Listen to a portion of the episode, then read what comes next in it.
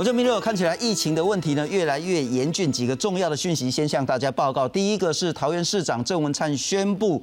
呃，桃园市全市的国小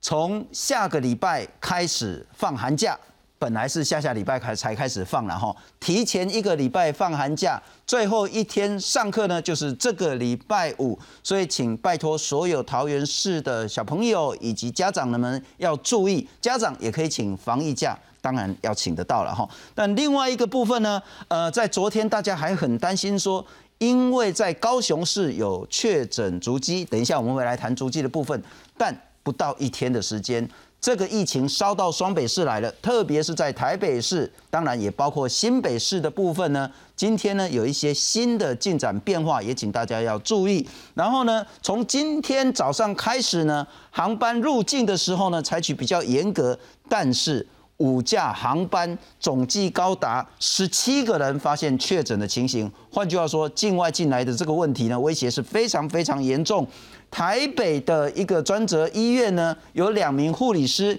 以及其中一名护理师的朋友呢，总共三个人确诊，但感染源是在哪里呢？现在还在追查当中。桃园现在呢有电子厂呢有五名员工，这当然也是在这个桃园机场整挂的这个感染链当中，但。这个电子厂呢有五名员工，所以呢现在相关接触的两三百个呢全部通通都框列。我们赶快再来看一看今天的重要疫情资讯。今天总共有新增七十例的病例，其中五十八例是境外一路，十二例是台湾自己的。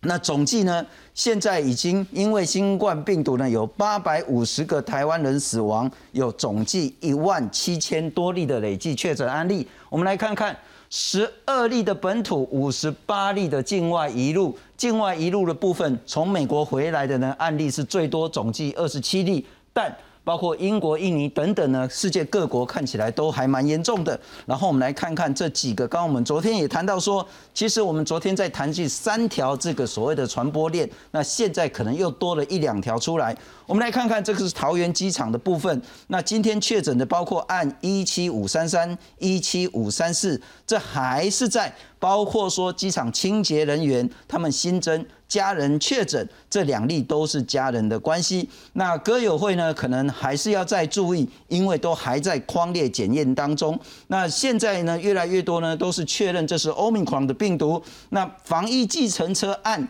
一七二四零呢，病毒序列不太一样啊，反正只要不要再有新增啊个案哈，啊这个昨晚昨晚昨晚进度后的话了哈。不过我们可能要注意一下，昨天我们谈到。手推车这个案例，特别是一七四七三跟一七四七二这对夫妻，特别是他的太太居服员，那传到那他的儿子，他的儿子传给他在安庆班的同学，那今天呢，他的妈妈也确诊了，也是这一例呢，有到高雄去跨年，待会我们会谈到，但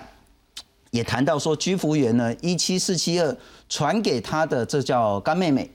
那干妹妹确诊之后。今天发现干妹妹的这个电子厂呢，另外还有四个人在同一个职场也确诊了，这就是我们当谈到桃园电子厂五人确诊，那这个呢是我们现在要注意的传播链。那这个居服员呢，另外传染的给他们的这个所谓的照顾家庭，今天又多了两例，包括传染的这个个案的爸爸跟个案的姐姐，这是桃园的部分。然后呢，我们今天会花蛮多时间谈这个了哈。在台北，那这个是其实大家都知道，就是那个台北的中心医院，台北市立联医的中心院区。那这个是一个专责病院。然后呢，一七五七零跟一七五七一都是护理师。重要资讯是，他们这两个护理师都打了三剂。那后来一七五七零呢，是看起来也感染到了一七五七二，是他的朋友。那他们这三个人呢，看起来足迹。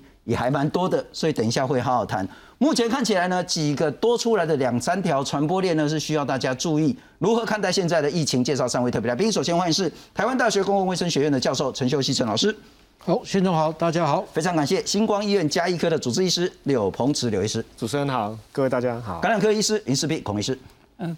新总好，各位观众大家好。好，陈老师我请教第一个问题。感染医护我们就会比较紧张了，然后理由是因为他照顾很多人，理由是他接触到很多人，而那些人可能都风险比较高，理由也在于说他们应该有比较充分足够的武器。但现在我们看到这个案子，一七五七零、一七五七一是台北的这个市立联医的两名护理师，然后再传给他的朋友，如何看待？对，我想这个医务人员，呃，这个就是我们过去一直在讲的，因为。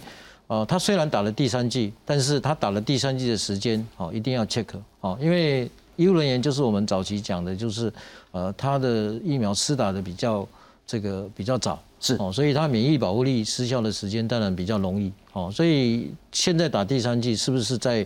马上就会产生效用，哦，所以这个地方我们要注意，哦，所以我们也有几个案例，第三剂。哦，打了第三剂莫德纳，看起来好像是有打第三剂，可是它可能还没有产生真正的免疫保护力。哦，所以这个地方，我想在医护人员这一关的医院的这个部分，我们过去也呼吁过。所以我觉得我们的这个医护人员，哦，有两个很重要的，哦，除了我们这个保护装置以及保护措施要升高之外，但是我觉得第三剂施打一定要达到百分之九十 percent 才有办法，才有办法暂时阻挡的欧米克戎在这一波的这样一个流行。不过今天指挥中心有。特别强调了哈，一七五七零跟一七五七一这两名辛苦的护理师，他们第三季才打几天而已，对，所以很可能这个保护力还没上来的时候呢，就接触到这个病毒。对，不过这个是重要，但因为这个部分到底是谁传染过去的，这个传播链还不是很清楚。那我们最担心就是在医院里面。我再请教一下刘医师，你怎么看待现在了哈？其实起码按应该按压力开始，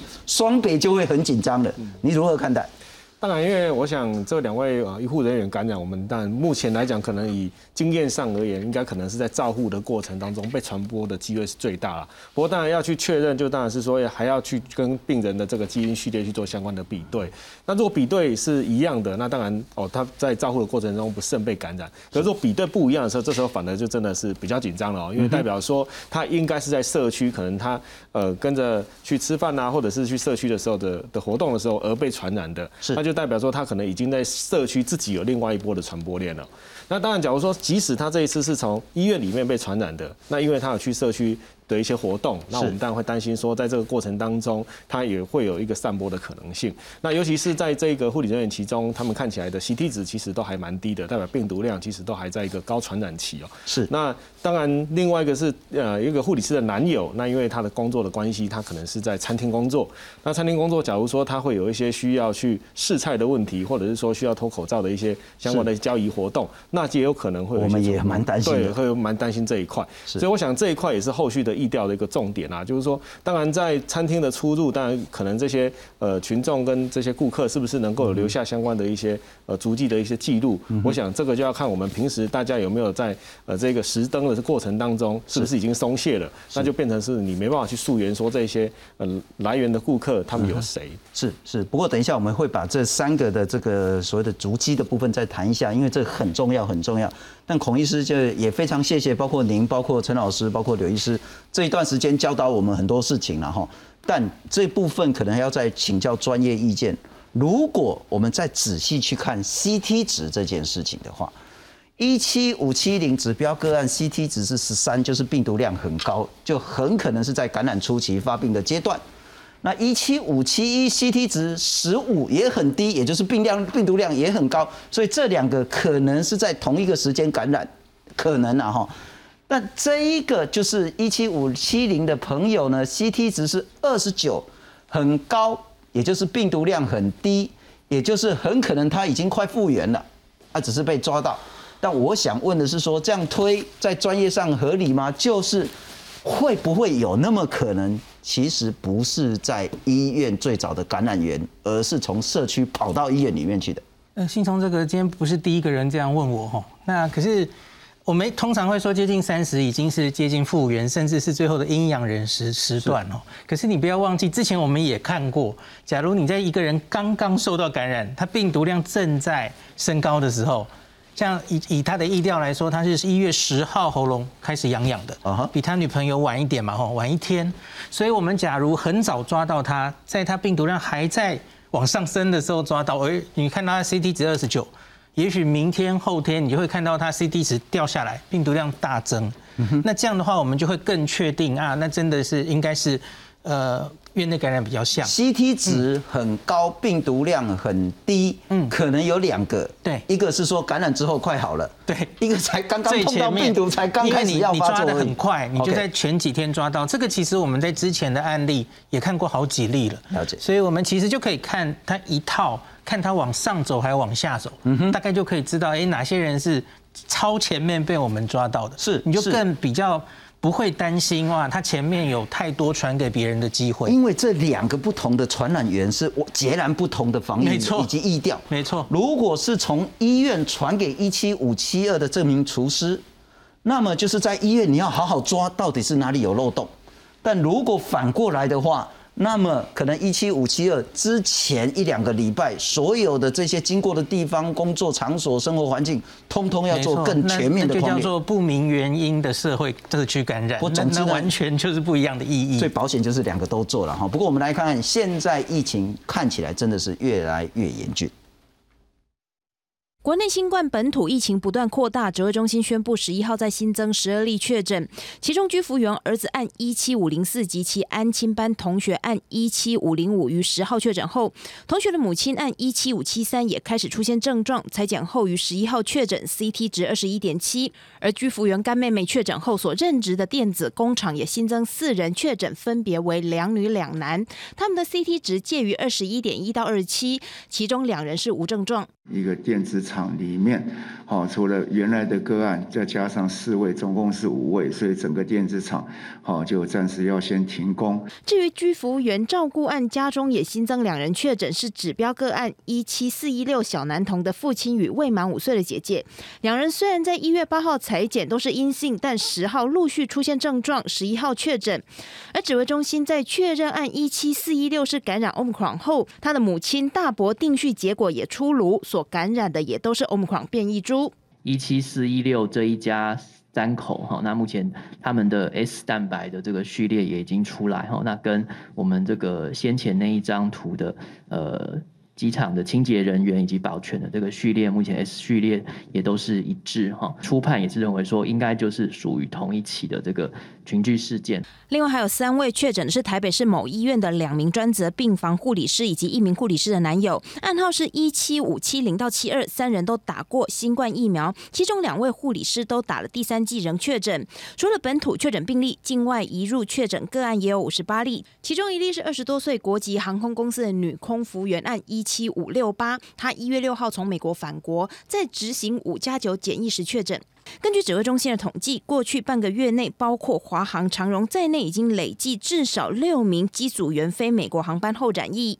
他回国之后就进行五加九的一个检疫，在呃九号的时候有开始有有这个喉咙呃有异状跟流鼻水的症状，那十号裁剪就验出呃阳性哈，那 CT 值是二十六。那针对一些，例如说菜单啊，或者是一对一的询问饮料啊，或者是说就是把餐点摆放的很漂亮，不使用一次性的餐具等等，这些我们都觉得是不必要的措施。面对近来国际疫情严峻，空服员职业工会疾呼应简化机上服务流程。对此，陈时中表示，对于长程航班供餐服务，会在与民航局商量减低不必要的服务。记者为吴家宝、林志坚特别报道。不过现在有好几条线，包括桃园的，甚至包括高雄的。那可能我们先聚焦在台北这一部分了哈。两名护理师跟护理师的一个朋友在确诊之后，那我们很快来看一下，呃，这两名护理师的足迹呢，主要呢，第一个是集中在三重，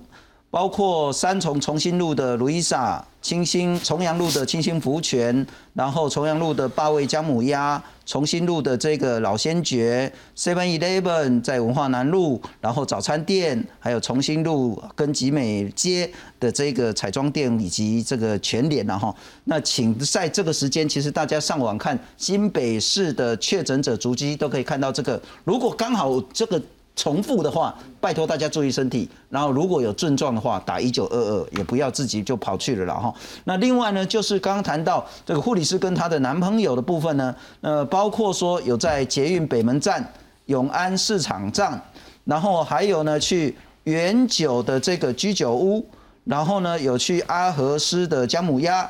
有去这一个应该是酒吧，叫桃园二村，呃，这个叫湖滨散记啊，哈，基隆路二段这一部分。那台北市政府也提醒大家，如果时间跟足迹有重叠的话，请大家要注意。另外，好像也有在一天是去吃一兰拉面了哈，这个都是足迹的部分。我们来看看护理师的部分，在双北现在有很高的紧张气氛。台北市某医院有护理师确诊，负责专责病房的护理师按一七五七零和同病房的按一七五七一都在十一号确诊，C T 值分别为十三和十五，两人都接种过三剂疫苗，两剂 A Z 和一剂莫德纳，七号裁剪都是阴性，直到九号十号按一七五七零才出现喉咙痛和发烧症状，而他的男性友人也在十一号确诊，C T 值二十九，任职的新一区餐厅也框列四名员工居隔，扩大裁剪六人以。及裁减十四名顾客，餐厅停业十四天。这个个案哈，他在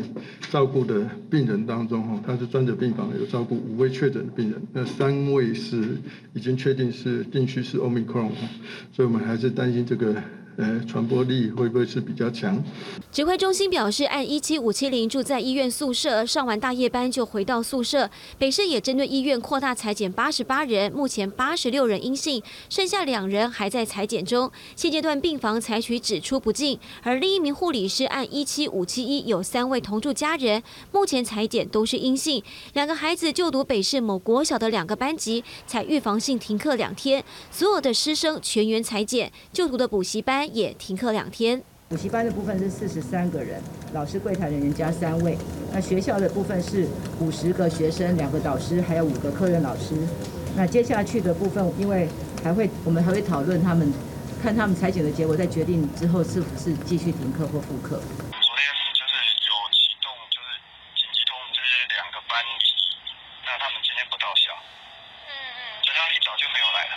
两位确诊护理师，其中按一七五七一住在新北市三重，新北市也公布足迹。四号到八号，两位护理师都在三重的咖啡店、饮料店、便利商店、早餐店和超市等地方活动。新北市卫生局立即派员前往清消。而护理师按一七五七零的男性友人，按一七五七二任职的新一区餐厅停业。会在同一区的拉面店也因为有确诊者足迹，宣布暂停营业。中山区的姜母鸭店也因为有确诊者足迹。拉下铁门，暂停营业到十三号。记者林信、庄子佳、陈信龙，台北新北综合报道。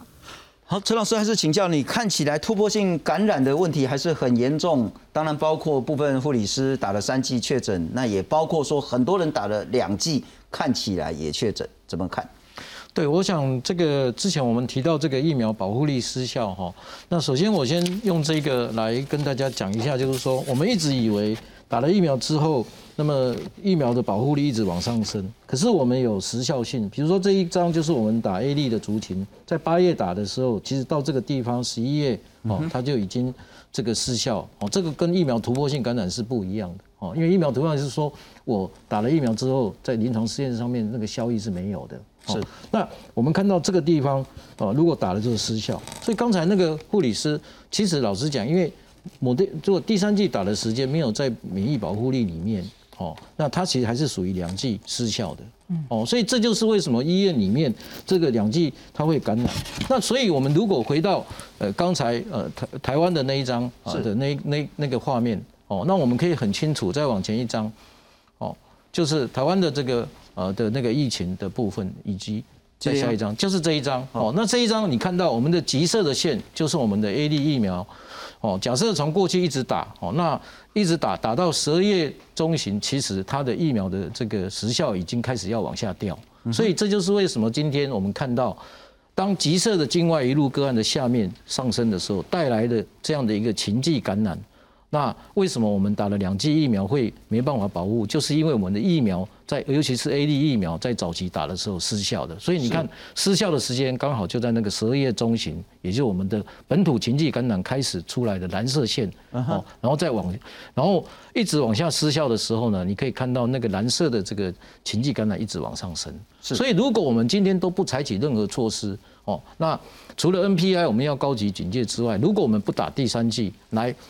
抵抗稍微提高它一个免疫保护力的时候，到我们二月一号的时候，我们的 A 力的这个族群其实只剩下三十 percent，所以那个地方就非常容易爆发今天国外所谓的大社区的流行感染，这是我们现在一定要避免它产生的。是一个最重要的现象，所以刚才那个护理师其实那个是一个例子。那大家现在因为都在做疫情调查，固然是很好，可是欧米伽其实它有一个特性，多国多重的传播管道，以及这个呃我们看到了一个就是说呃它的这个呃接触的这个的这个的这个管道非常的复杂。所以，我们有一个方向，一定要大家一定要掌握住，就是说，你刚才那护理师，你看到你，我们用 CT 值今天来判断。刚才施碧医师讲的，我稍微再补充一下，因为欧米伽的三三个这个三天的潜伏期，我们常常看到它 CT 值的变动，不是上升或下降，而是不断的变动。OK，所以我们过去看到，你看有一。刚开始很高的 CT 值，一下子就掉下去；刚开始很低的 CT 值，一下子又往上升。所以能不能从那个 CT 值来推断疫情的的这个？实际上，这个时候我们要重新思考欧米伽这一支病毒在三天潜伏期，这就是为什么指挥中心今天要改成落地裁剪等等这些问题。所以我们最重要的其实是要做一点很重要，因为这个感染已经是从境外到。到这个机场，机场加护，加护到这个社区的情境，但是现在还是围堵在情境感染，还没有变成。社区的大流行感染之前，有一件事情我们非常确定，也就是说，这些感染个案不外乎都跟境外进来的接触者有接触过，是哦。然后接触过之后，不管它的来源是从院内感染来的，还是从家户感染来的，还是从社区的这个有人感染来的，它必然都是从家这个境外的那个接触者。所以我们一再呼吁，要预防欧米克的它的大方向，除了这些这些。我这个微调的这些意料之外，对于这些境外进来接触者，他最好在十四加七，甚至于再往下再加七，可不可以跟他接触的人，哦，不要去出入这些情境公这个公共的，这才是今天我们认为要阻挡今天这个疫苗。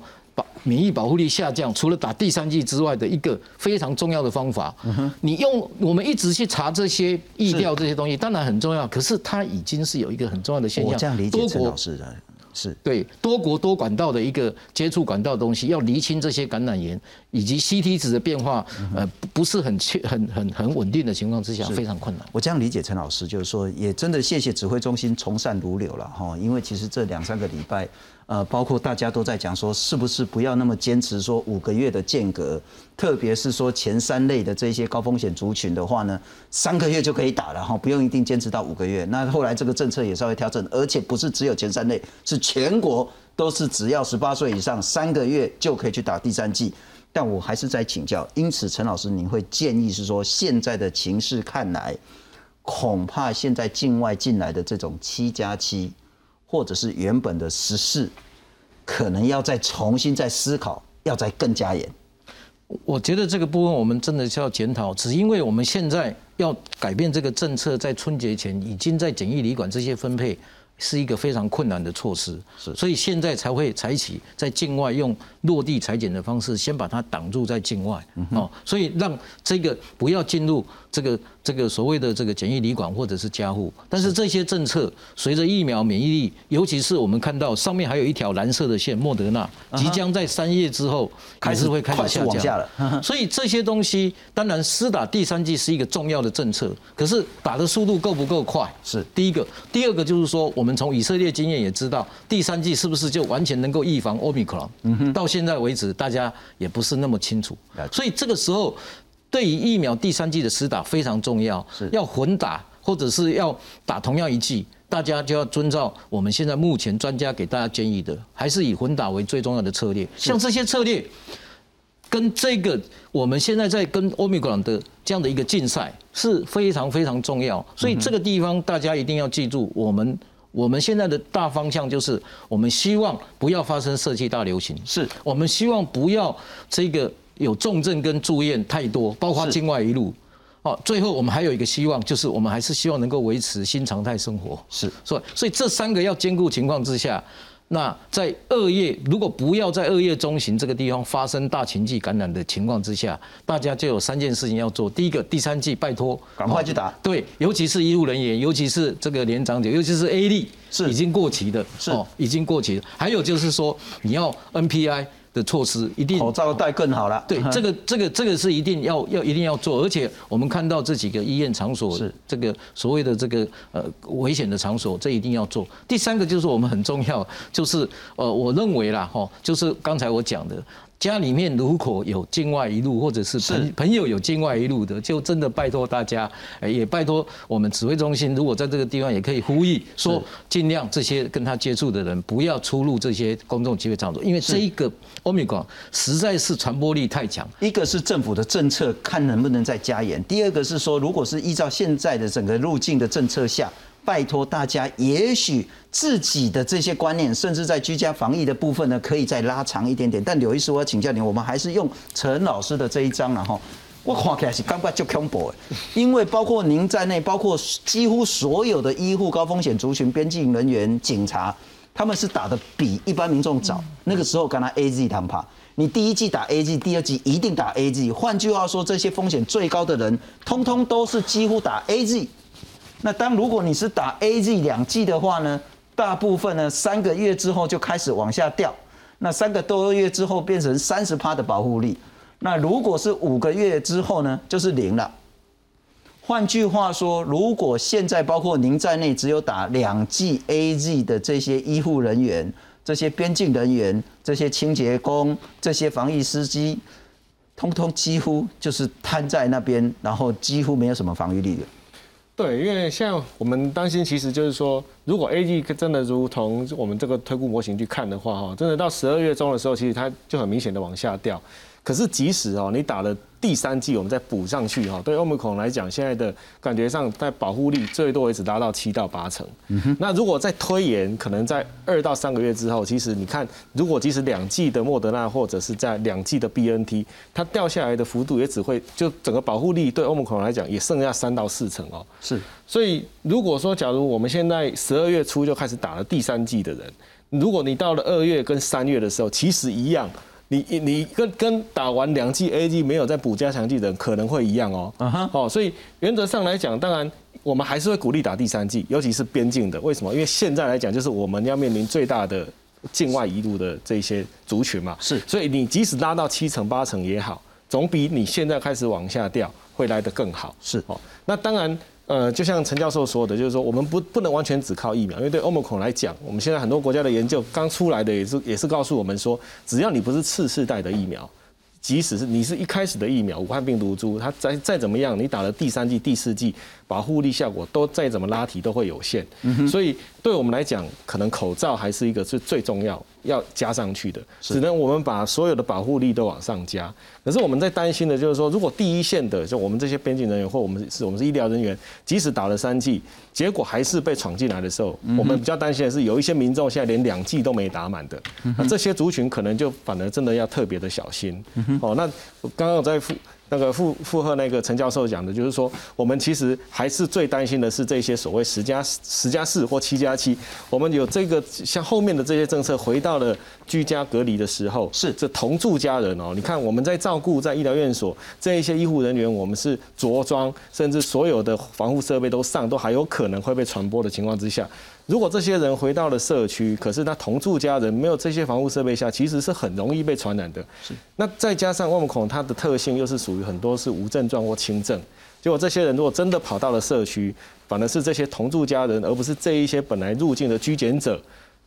只有结果就是由这些家人去带到社区，造成社区的群众群聚感染。是。所以怎么去规范，让这些同住家人能够去真的落实到加强的自主管理？而不做，而不跑到这些所谓的公共场合，或去使用一些呃公共的一些交通工具。我想这个部分是指挥中心要去严格思考。是，不过孔医师可能这几次我们都一直在强调说，相较 Delta、相较 Alpha，甚至相较原始的这个呃新冠病毒的话，Omicron 看起来是一个至少你要用全新的概念来面对它。它应该就是一个全新的敌人，嗯，你要有全新的武器，你要有全新的防疫观念跟做法。我们再来比较看看了哈。如果我们比较 Omicron 跟 Delta，因为比 Alpha 就更早了啦哈，比 Omicron 跟 Delta 呢，传播力呢，当然比 Delta 高。那 R 零值呢，现在出估的啦哈，那陈老师有更精准的估法，出估 Omicron 呢，R 零值呢是六到七。一个人可以传大概七个人，那有人讲说可能传超过十个，Delta 是五到六，传播力更强了。如果相较原始株的话，Omicron 是增加五百百分之五百，就增加五倍。那 Delta 是增加百分之七十到一百，那潜伏期比较短，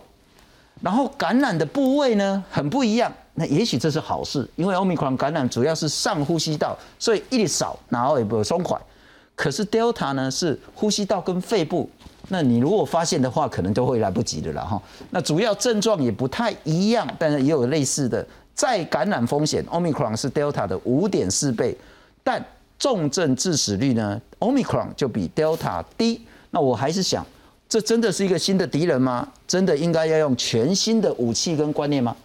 先从这个，我们 Omicron 已经面试一个多月了哈，我们对它有一些东西越来越清楚了。那这张的那个传播力哈，比原始株 Delta 应该大概不是只有七十到一百，因为那个大概是 Alpha 了，Alpha 已经高了一波。是。那后来 Delta 又比 Alpha 高，所以大概你要乘，也许是比原始两百出头。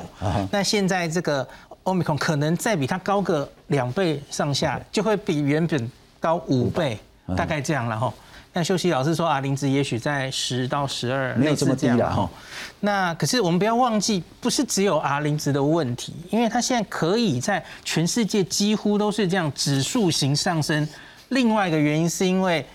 它有很严重的免疫逃逸，所以你已经得过自然感染或是疫苗，你可以再被突破性感染或是再感染。嗯哼。所以加上它的传染力可能再高一点，你才会看到这是南非哈。哦，那个案例根本就是坐电梯上去。那可是大家，我给大家带来一个好消息，你们看，这是南非，它的流行来得快，去得也快。它在三十天内，这个红色哈，它就来到了最高点，然后南非的疫情已经在往下走了。不管是它的住院、重症、死亡，的确会再起来哦。大家，我现在很多网络的乡民在说，这根本就是个感冒啊，已经完全轻症化啦。各位同学，感冒不会这样的哦。你看，感冒它的这个需要住院插管的人还是上升，死亡还是会跳起来。嗯哼。可是你相比于前面南非前面这已经是第四波了嘛？吼，南非最前面的武汉原始株贝塔，还有最严重的 Delta 这个蓝色的吼，它都很明显来得快去得快，而且它整体的严重度都没有这么高。好，南非为什么可以好像已经成功度过这个？当然，就是第一个病毒本身的确有弱化，对。那第二个疫苗还是有一定的效用，打疫苗的人还是可以再有一定的，虽然防感染比较没有效，可是它还是有防你住院、防重症的效果。所以南非变成它的免疫力是 Delta 刚刚那一波才过，很多人他的自体已经自然。感染的免疫力大概是六到八成，是，然后再加上他们有一些人打疫苗之后，哎，他们撑过去了哈。那可是我觉得，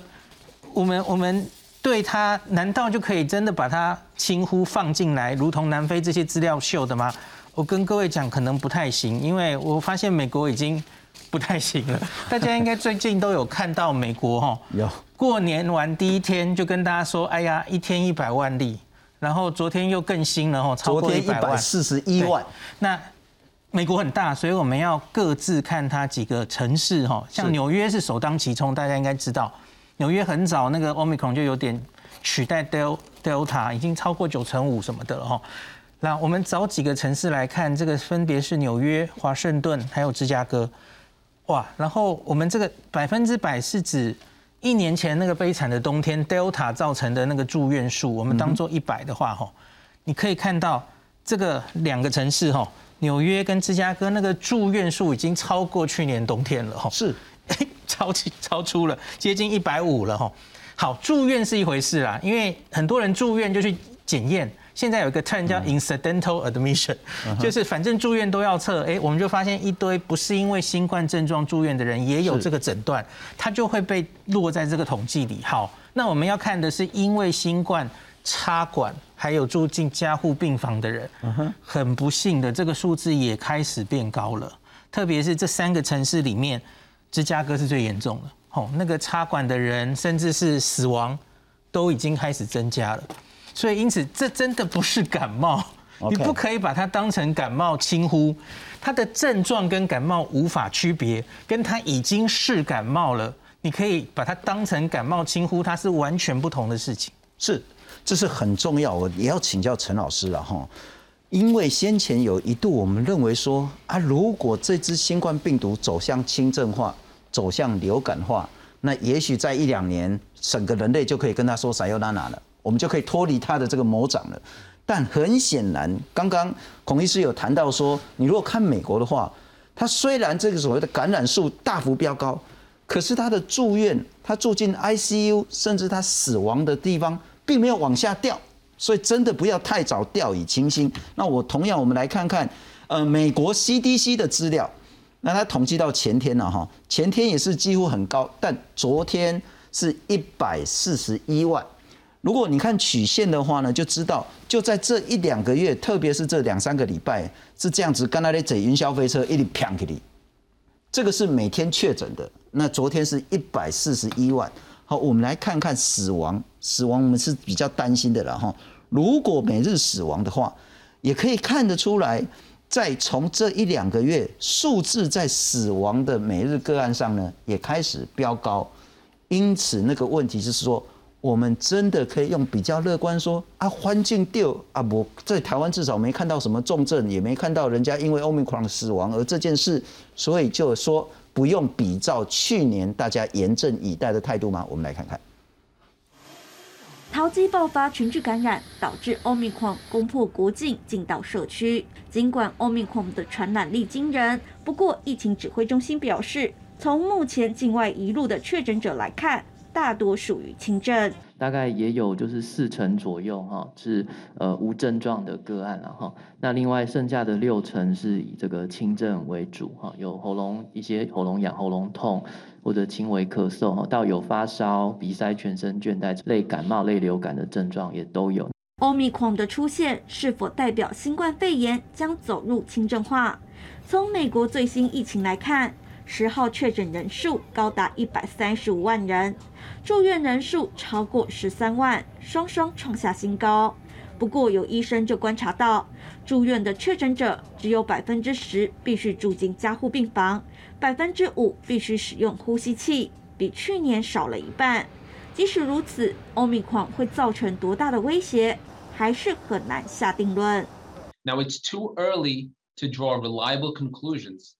We'll need to examine the numbers over the coming days, but we anticipate a peak in the next week or two. 有专家乐观认为，欧米狂的出现代表全球大流行将结束，但也有专家警告，欧米狂是具有高度变异性的病毒株，各方对它的认识还是很有限，因此各国还是赶紧打疫苗，并遵守防疫规范，才能避免再度大爆发的风险。记者许春凤整理报道。好，那陈老师就是我们应不应该用去年那种很紧张、戒慎恐惧的方式跟态度来面对这一波的疫情？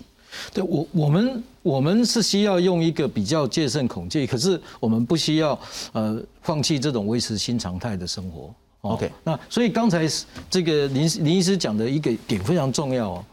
就算是流感哦。流感也要有治疗啊，嗯嗯，哦流感没有治疗变成纽莫利啊，这就是感控医师教给我们的。流感没有治疗，到最后纽莫利还是会死掉。所以流感今天是因为有口服药物、有疫苗打了。那你今天现在大家都有一个观念，你现在如果说万一这个欧米伽感染的人，他现在也没有药物啊，口服药也没完全上市啊。那你疫苗，如果今天疫苗没有施打的人，他他他会不会引起住院跟重症？当然会嘛。那美国，我相信美国有一部分是这样。还有很重要，就是我刚才讲哦，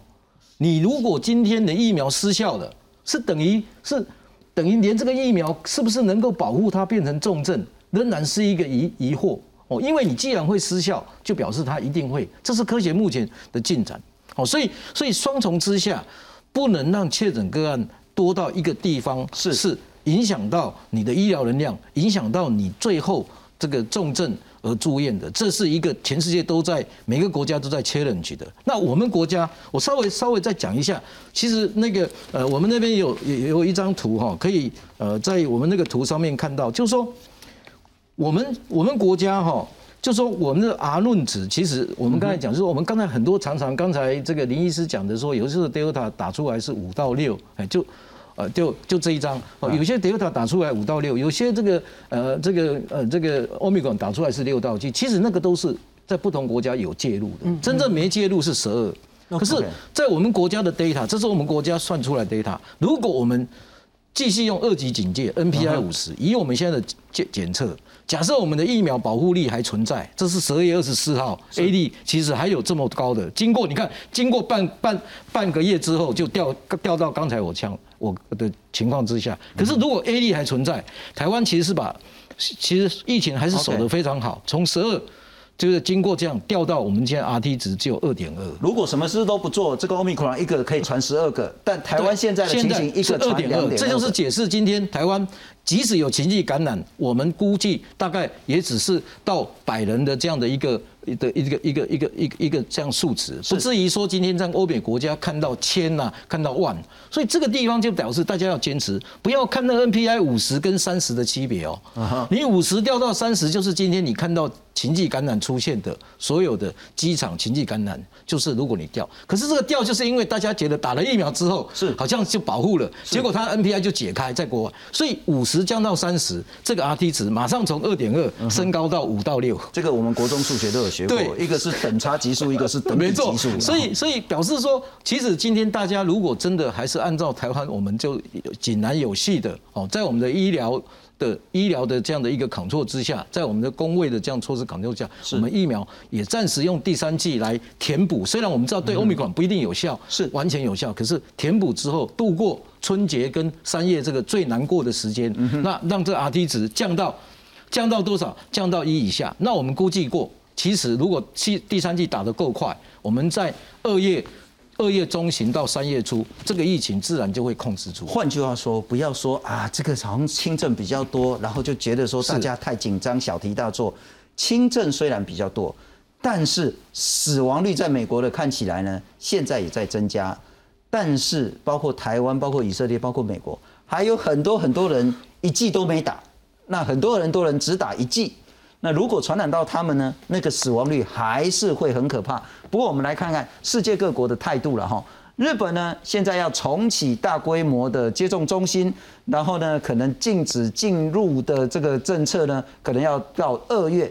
印度的部分呢，开始宵禁了，也作为说疫情进一步升级的这个预防。美国的部分呢，刚刚我们说呢是一百三十五万，可是现在美国也在校正回归了哈，因为有些没有通报比较晚，所以其实应该是一百四十一万，创下有史以来世界纪录，新冠肺炎最多的确诊记录，住院十五万五千多个人，但呢，美国现在呢也是十二到十五岁就可以中第三剂了，那边境管制太慢，然后各地防疫不同调，是这一次的最重要原因。英国的部分呢，欧米狂疫情呢导致学校跟医院人力不足，所以反而隔离期呢要缩短来维持他们的人力。世界卫生组织说，到底是不是欧米狂低重症、低病死？那现在没有结论。我们来看看，看起来台湾现在还是要严阵以待，特别是在桃园的部分。现在除了说工厂这一间之外呢，现在要停工，以及全桃园市所有国小提前放寒假。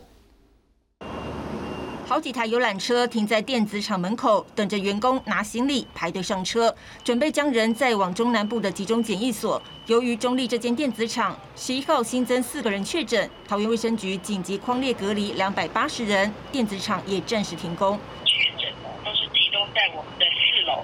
也就是我们组装线的一个产区。那我们公司也紧急采取就是分楼层，那每一个小时间隔，那由大巴士前往，各大集中的隔离所。会出现确诊者是居服员染疫传播链扩散，从居服员的接触者传染给同一楼层的同事，导致职场群聚。目前电子厂累计有五人确诊，桃园市的疫情拉警报，职场、学校都接连有个案。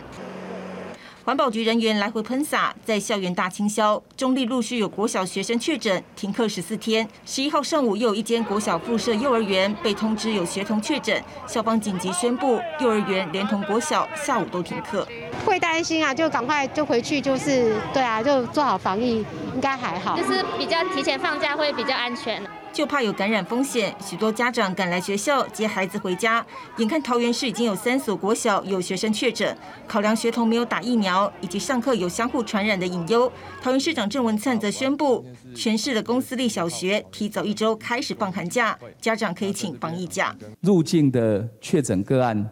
哦，不断累积，不断增加。那春节前风险仍高，这一次孩子的传播力也是很惊人。那因此哦，我们既然已经考完期末考，就提早放假。疫情已经波及校园、职场，甚至可能延烧向社区。为了设法截断传播链，桃园市不只要扩大裁剪，也要冲高疫苗接种量能。从十二号星期三开始，一连五天免预约就能够直接施打第三剂疫苗。面对病毒来袭，防疫丝毫不能大意。记者郑报道。不过刘医师，共识就是不要大意，但如何继续做好防疫，我们来看看了哈。现在看起来呢，我们这不管是 A Z B N T 莫德纳高端呢，我们台湾打一剂呢已经超过八成，那大概有七成左右，应该也超过七成一点点呢，是打了两剂。换句话说，大概是三成的民众呢没有完整接种，或一剂都没接种。那我们现在打第三剂的人呢，其实是非常非常非常少的。我们再来看看，如果我们再细分，请导播让我们看下一张，然后。来细分的话呢，其实我们很在意、很在意的，除了边境医护之外，最重要就是七十五岁以上、六十五岁以上，还有所谓的健康免疫有高风险的这些族群。看起来，然后我们来看第二季，七十五岁以上呢打了六十七趴，那六十五到七十四岁打了七十九趴，都不到八成。我还是想请教，疫苗 NPI 现在所有民众要做什么？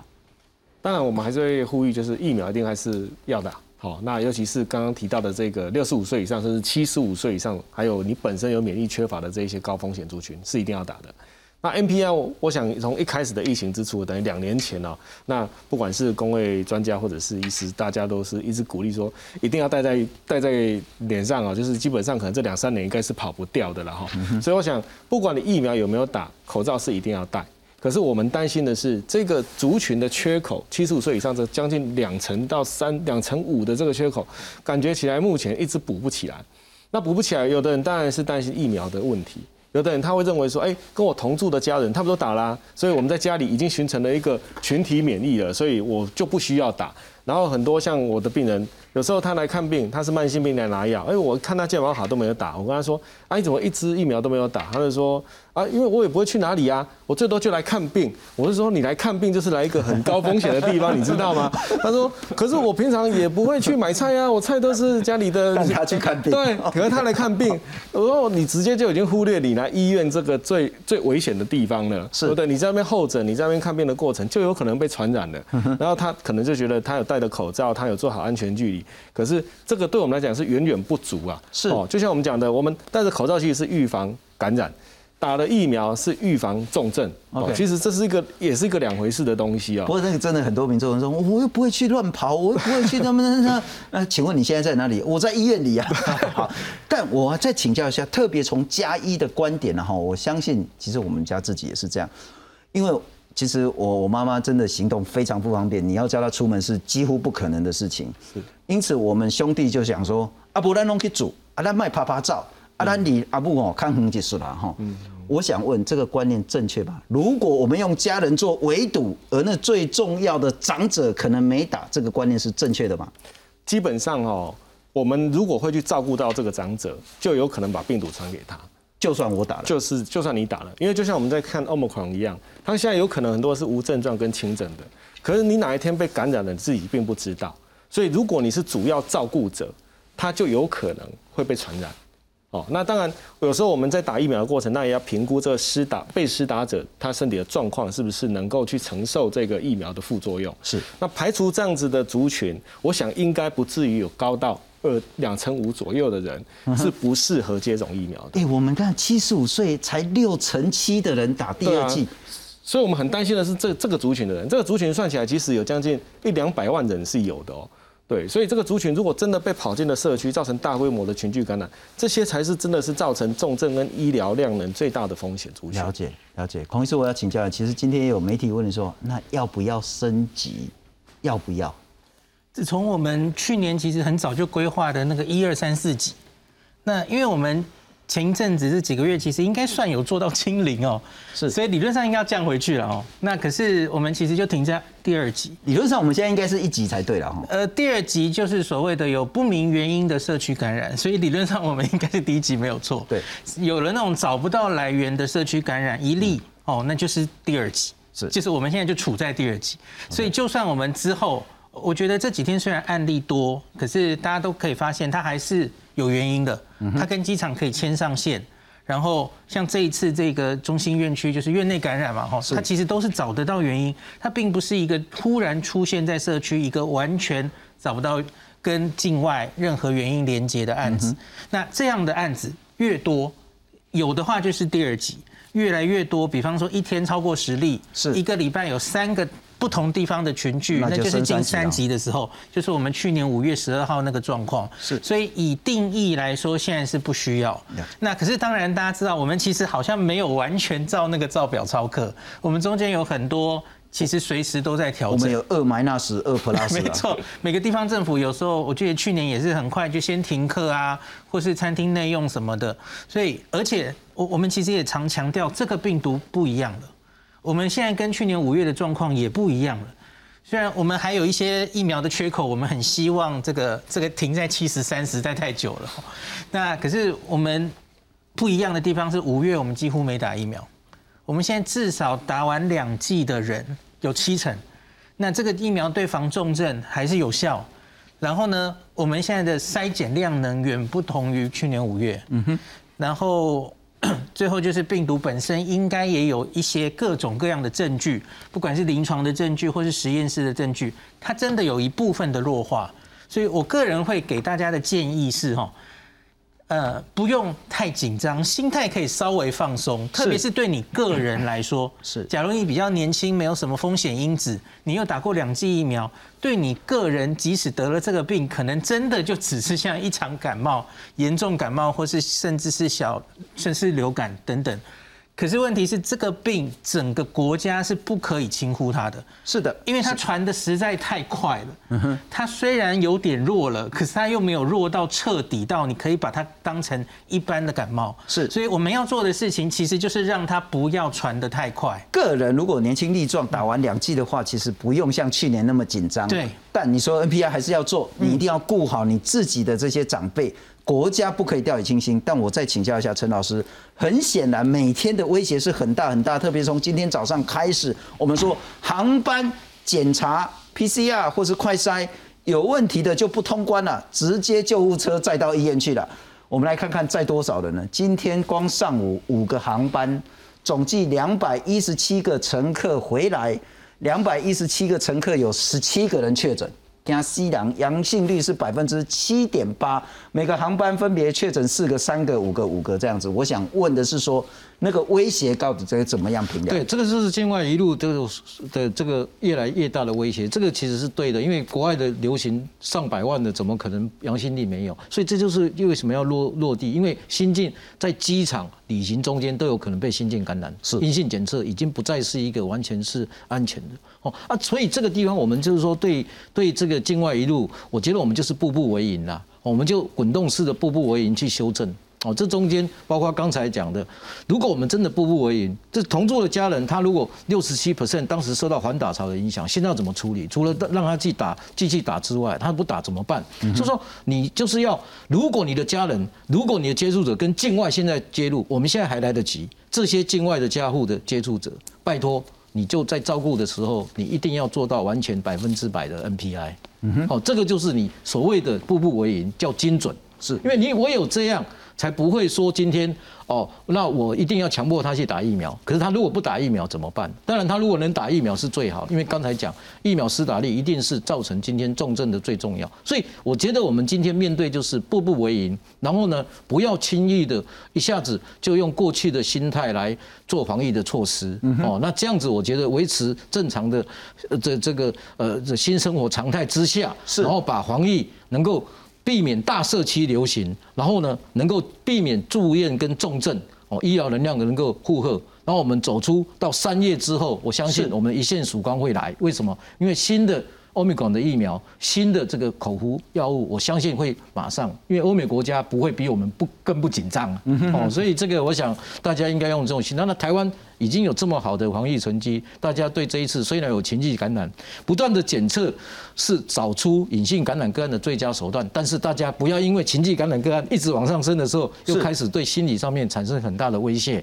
然后造成今天在生活上面哦又有很大的这个威胁，这种是跟大家共享的经验。很重要的观念就是说呢，不可以松懈，但是呢，不要像去年一样，好像我们第一次面对这个病毒手足无措，动不动就要封城啊，就要什么升级啊。其实我们没有那么的无能或是脆弱了哈。但我还是再请教一下刘医师，因此站在防疫、站在医师角度，第三季要打就赶快去打，对，一定要打。嘿，就是说，你现在基本上，如果你当初是考量说，哎，我打了会不会两两个月、三个月后之后，病毒刚好春节专案很多人回来，结果我反而没保护力了。现在是一个最好的时机，你就一定要赶快打了，因为已经展现给你看了，它真的已经闯进我们国门了，也造成社区感染了，所以已经不要再迟疑了，该打就要赶快去打。哦，那如果你不是。一个对于疫苗有特别重大副作用的一个体质的话，那一定要去接种满三剂。只是打完三剂，还是要记得口罩一定要戴好，保持好社交距离。是是，谢谢您收看，谢谢。